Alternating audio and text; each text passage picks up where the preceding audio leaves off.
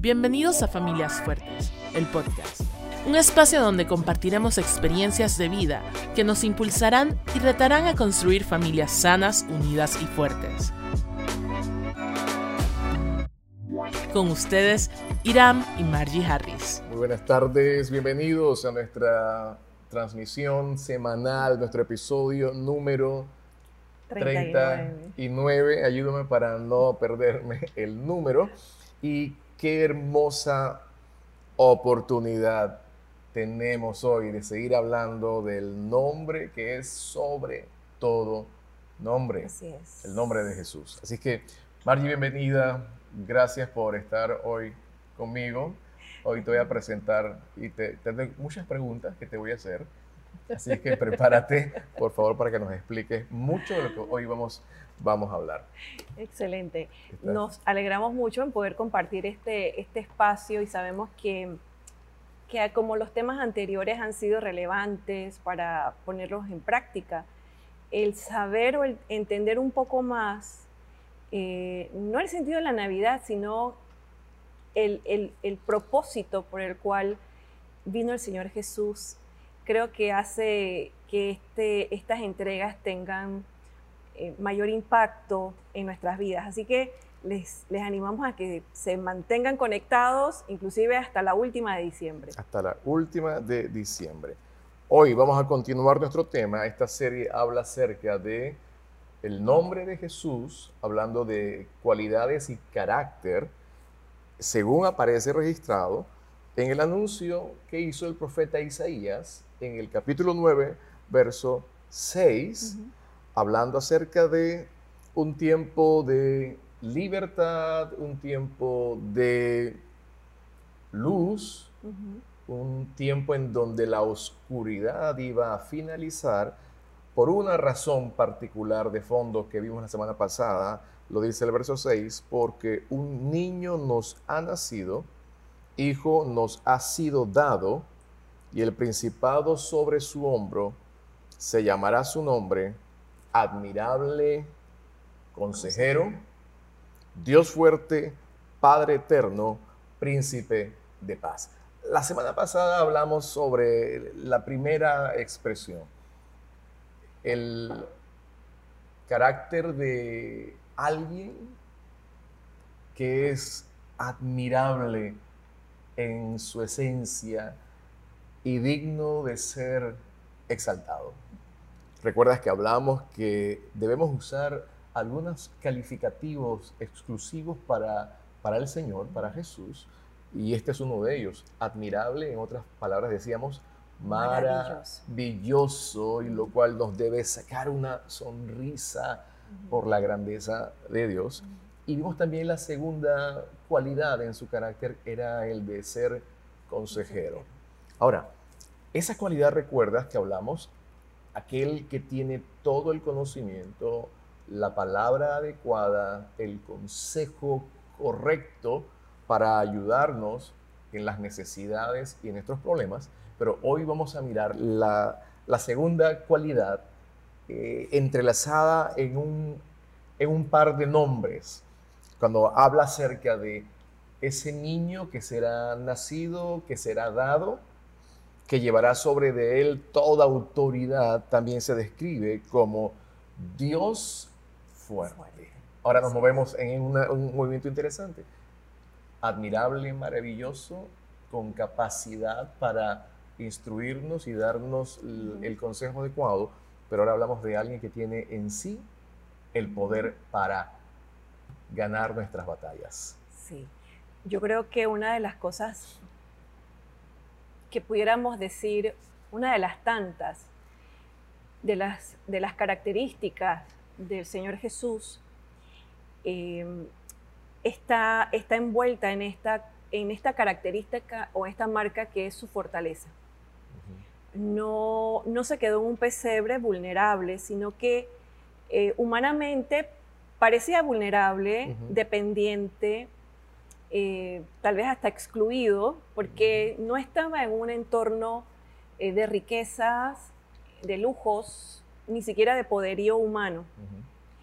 Pero eso no, no era, o esa no era la marca que iba a definir su poderío. Mm. Y cuando nosotros miramos al Señor Jesús descrito en este libro de Isaías, muchos años antes, casi 600, 700 años antes, nos describe a, un, a ese niño y luego le va, le va nutriendo de estos elementos que se constituyen en la marca contundente.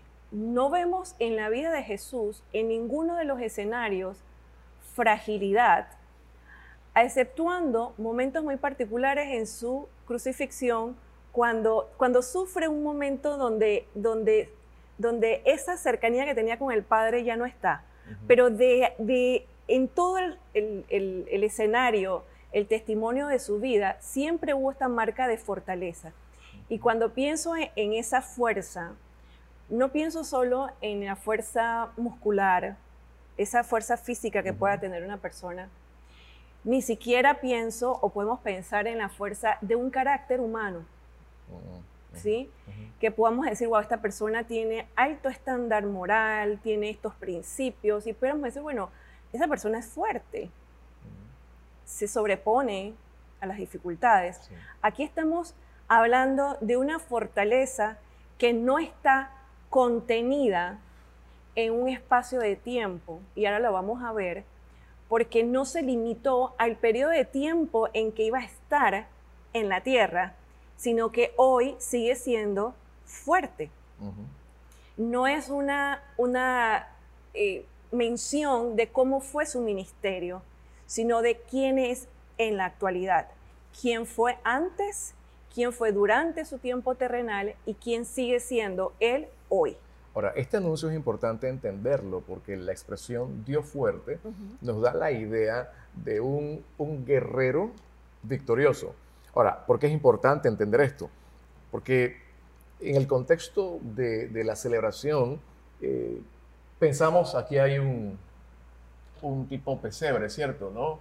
Eh, nos quedamos con la figura de, del niño envuelto en medio de, niño envuelto en pañales, eh, llegan los pastores, llegan los, los, reyes a adorarle, y siempre se, genera una imagen de, de, ternura, ¿cierto?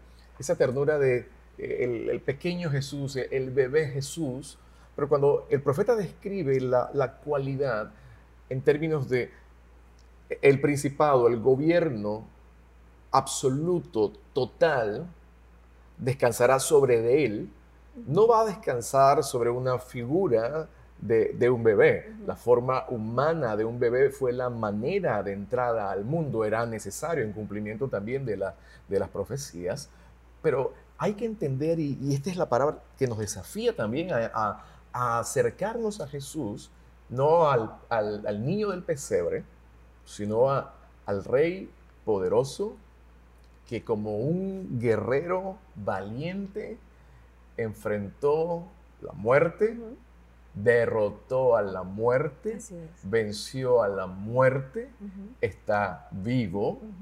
Y cuando uno puede comprender la magnitud de esta declaración, hoy ser desafiados a acercarnos a Dios desde esa perspectiva.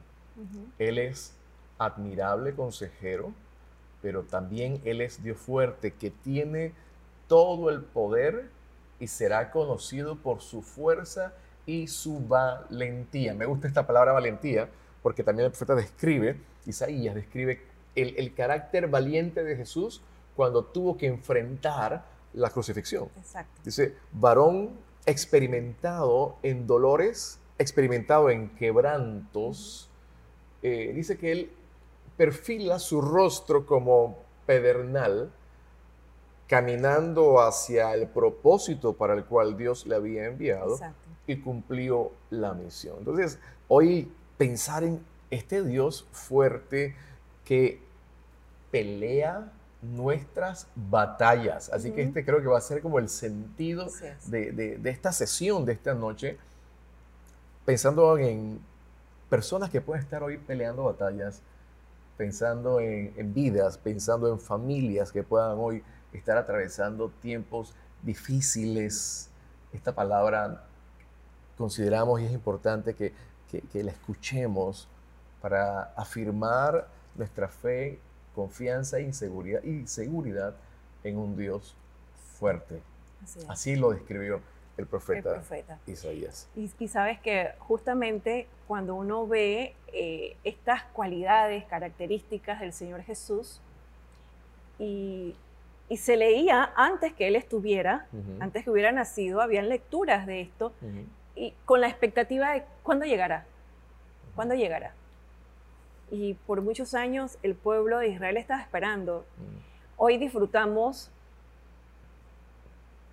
tantos años después, disfrutamos de, este cumplimiento, podemos celebrarlo y decir, ¿será, ¿será que era necesario que Dios, cuando hablamos de Dios hablamos de la, de la divinidad, de la Trinidad, tomara la decisión más crucial por, por, llegar a ejecutar un plan y esa ejecución no la iba a realizar cualquiera. La tenía que realizar un valiente, alguien que mantuviera la meta clara, que, tuviera esa, esa firmeza que describe el texto que acabas de mencionar en Isaías, porque si no, el plan tan bien elaborado podía ser frustrado. Y yo pienso en lo hermoso de nuestro Señor Jesús, nuestro Señor Jesús, el terrenal, el hombre que pudo modelarnos con su propia vida humana, un estuche, y pudo modelarnos estas características. Porque uno puede decir, bueno, oye, es normal que un Dios sea fuerte, ¿no te parece? Es Dios. O sea, ¿qué, qué, vulnerable, qué, qué, área vulnerable puede tener un Dios? Pero cuando Él estuvo en este estuche, él se expuso a ser vulnerable en, sus emociones, en todo lo demás, pero a la vez fuerte. Fuerte y, sin pecar. Y sin pecar. sin pecado. Sin pecado. Entonces, es hermoso el modelo. Nosotros leemos textos en el Antiguo Testamento cuando Josué recibe una instrucción, esfuérzate y sé valiente, y no es un esfuerzo, te hice valiente en función de para que vivas tu vida y hagas lo que te gusta, sino era porque había una misión. Y es allí cuando ese valor es requerido, ese, esa, esa fuerza, esa valentía. Entonces, ¿cómo, ¿cómo vemos al Señor Jesús asumiendo su propia decisión? Porque no, no fue un, Él no lo mandaron como veías un mandado, sino fue una decisión en los cielos y él llega, lo describe Filipenses 2, del 5 al 11, y, con un plan perfecto, cronometrado, y creo que una de las, de, las, de las cosas que tal vez nos hagan enamorarnos o apegarnos más a Él, a su sacrificio, a su entrega, amarlo y recibirlo y todo lo que, lo que se desprende, es que Él tomó una decisión y se mantuvo en su decisión, aún a pesar de insinuaciones, eh, propuestas de, dejar el plan porque cómo vas a sufrir. O sea, no, no, es posible que sufras. Entonces, ver al Señor Jesús cumpliendo esto, esta palabra, ser fuerte, y pudiéramos decir, bueno, eh, es, es que fue un periodo de tiempo de 33 años, pero el sacrificio fue absolutamente grande. No solamente porque murió y podríamos decir, bueno, todo el mundo muere, sino es la forma y lo que implicó y lo que obtuvo. Entonces, ese valor o ese esa valentía, esa fuerza que el Señor, como lo describe Isaías, no es una fuerza para que otro ejecute, sino una fuerza en Él mismo para llevar a cabo algo. Porque a veces pensamos que la fuerza es la rigurosidad, ¿sí? Alguien que es fuerte es porque es, riguroso o tiene una fuerza en sí, pero no, no sirve para nada esa fuerza. Sí. Y, no, y esa expresión de, valor se conjuga en la idea de, un guerrero, pero es un guerrero victorioso. y, hablamos y se habla acerca de, la fuerza en, en Jesús para amarnos, la fuerza en Jesús para salvarnos. Y, pensemos que el niño llegó, cumplió su propósito, creció en gracia delante de, Dios Padre, delante de los hombres, creció en, sabiduría, pero encaminándose al cumplimiento de la misión que tenía por delante. Hay unos textos que hablan y lo describen como el gran héroe, nuestro héroe, el guerrero, nuestro campeón, aquel que vino a la tierra para hacer la más grande proeza, el sacrificio que él mismo hizo para destruir el imperio de, del pecado, el imperio de la muerte. Entonces estamos aquí hablando de, del verdadero campeón, vencedor. Y hay muchos cantos basados en textos bíblicos que hablan, eh, Jehová Dios es nuestro guerrero, eh, vamos a seguir en pos de Él, eh, adorándole, alabándole. Por eso todas las imágenes y las ideas de, un grupo de, personas que van y se acercan en cantos y adoración, ¿verdad? Las jornadas de, de cantos, de, villancicos y demás, la connotación de que encierra el acercarse a una persona sorprendentemente admirable. Eh, ¿A quién más se le puede cantar de esa manera, en pleno reconocimiento de, la deidad? Porque estamos hablando eh, cantos de, atributos porque alguien hizo algo grandioso a nivel humano eh, o un, un equipo logra una hazaña y la gente tiene cantos para reconocer su fuerza. Ninguno de esos cantos tiene la connotación de gente que se acerca, se arrodilla delante de una divinidad. Por eso no podemos dejar, seguir adelante sin recordar la expresión. Él es admirable, Él es maravilloso, Él es consejero. Y luego, ¿cómo será posible que su consejo y su palabra cumplan el plan y el propósito? Es que Él en sí, Él es Dios fuerte. Creo que hay algunos pasajes en la Biblia que nos pueden ayudar a entender eh, momentos en donde el pueblo de Dios le era necesario recordar, porque esta es parte de la vida. En muchas ocasiones olvidamos quién es Dios, olvidamos su poder, olvidamos su, su amor hacia nosotros y es muy común encontrar que podemos responder a algunos momentos emocionales donde en medio de la situación hacemos memoria de, un Dios que es grande y fuerte. Pero de continuo, cuando viene el siguiente asalto en medio de la prueba, en medio de la dificultad, lo olvidamos. Así que hoy queremos ser como muy insistentes. Hacer énfasis. Hacer énfasis en Él, en la persona de Jesús, en su carácter, a fin de que no olvidemos la grandeza, el poder, la persona de Jesús y como hoy declara la expresión, Él es Dios fuerte. Así que piensa en la batalla que puedes estar esta noche, hoy, este día, el día que escuches esta, esta sesión. Pensar en cuál sería tu forma de enfrentarla si sabes si conoces, si tienes fe en un Dios, en Dios, en Dios, el único y verdadero Dios, en Dios, que es fuerte. Así es. No puedo dejar, no puedo dejar de recordar eh, el salmo que habla sobre aquellos confían en carros y caballos, pero nosotros confiamos, confiamos en, el, nombre, del Señor. Y cuando el salmista habla de este, del nombre del Señor, habla justamente de, una de estas descripciones que vemos aquí y habla de en quién depositas tu confianza. Y tú depositas tu confianza en alguien fuerte, en alguien sólido, en alguien que no varía. Eh, eso lo hacemos con el dinero, escoges el mejor banco, lo haces con, al escoger amistades, etc. Eh, a la hora de comprar un bien, compras el mejor, lo evalúas, el más resistente pero a veces vivimos sin, sin saber en quién confiar para momentos donde no hay recursos humanos. Te voy a hacer una, una lectura del salmo que mencionaste, que es el Salmo 20, para aquellos que estaban anotando.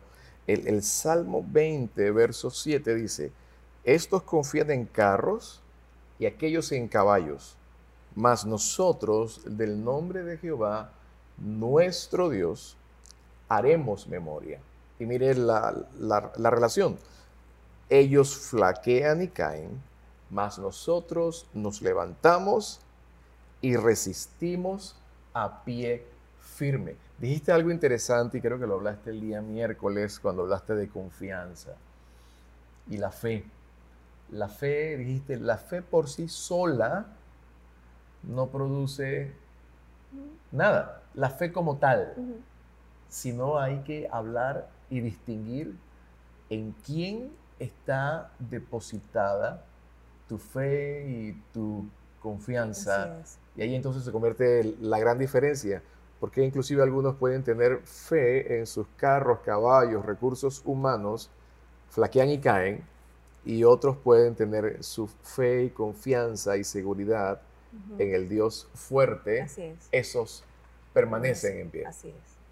Ahora hay una diferencia entre fe como tal y confianza hacia fe. ¿La fe será específica o la fe dirigida al aire? Sí, definitivamente que podemos preguntar eh, si, si, tienes fe, si confías en, y habrá muchas personas que dirán, sí, yo confío en esto, aquello, y pueden describir. Eh, ¿Se confía en personas? Se confía en personas, sistemas, promesas de hombres. De hombres.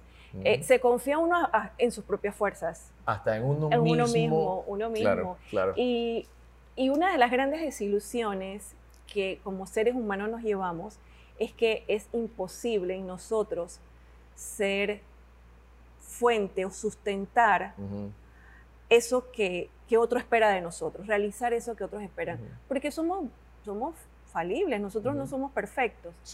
Y por eso es que es tan importante saber y evaluar en quién realmente estoy depositando mi fe. Y yo creo que es los exámenes,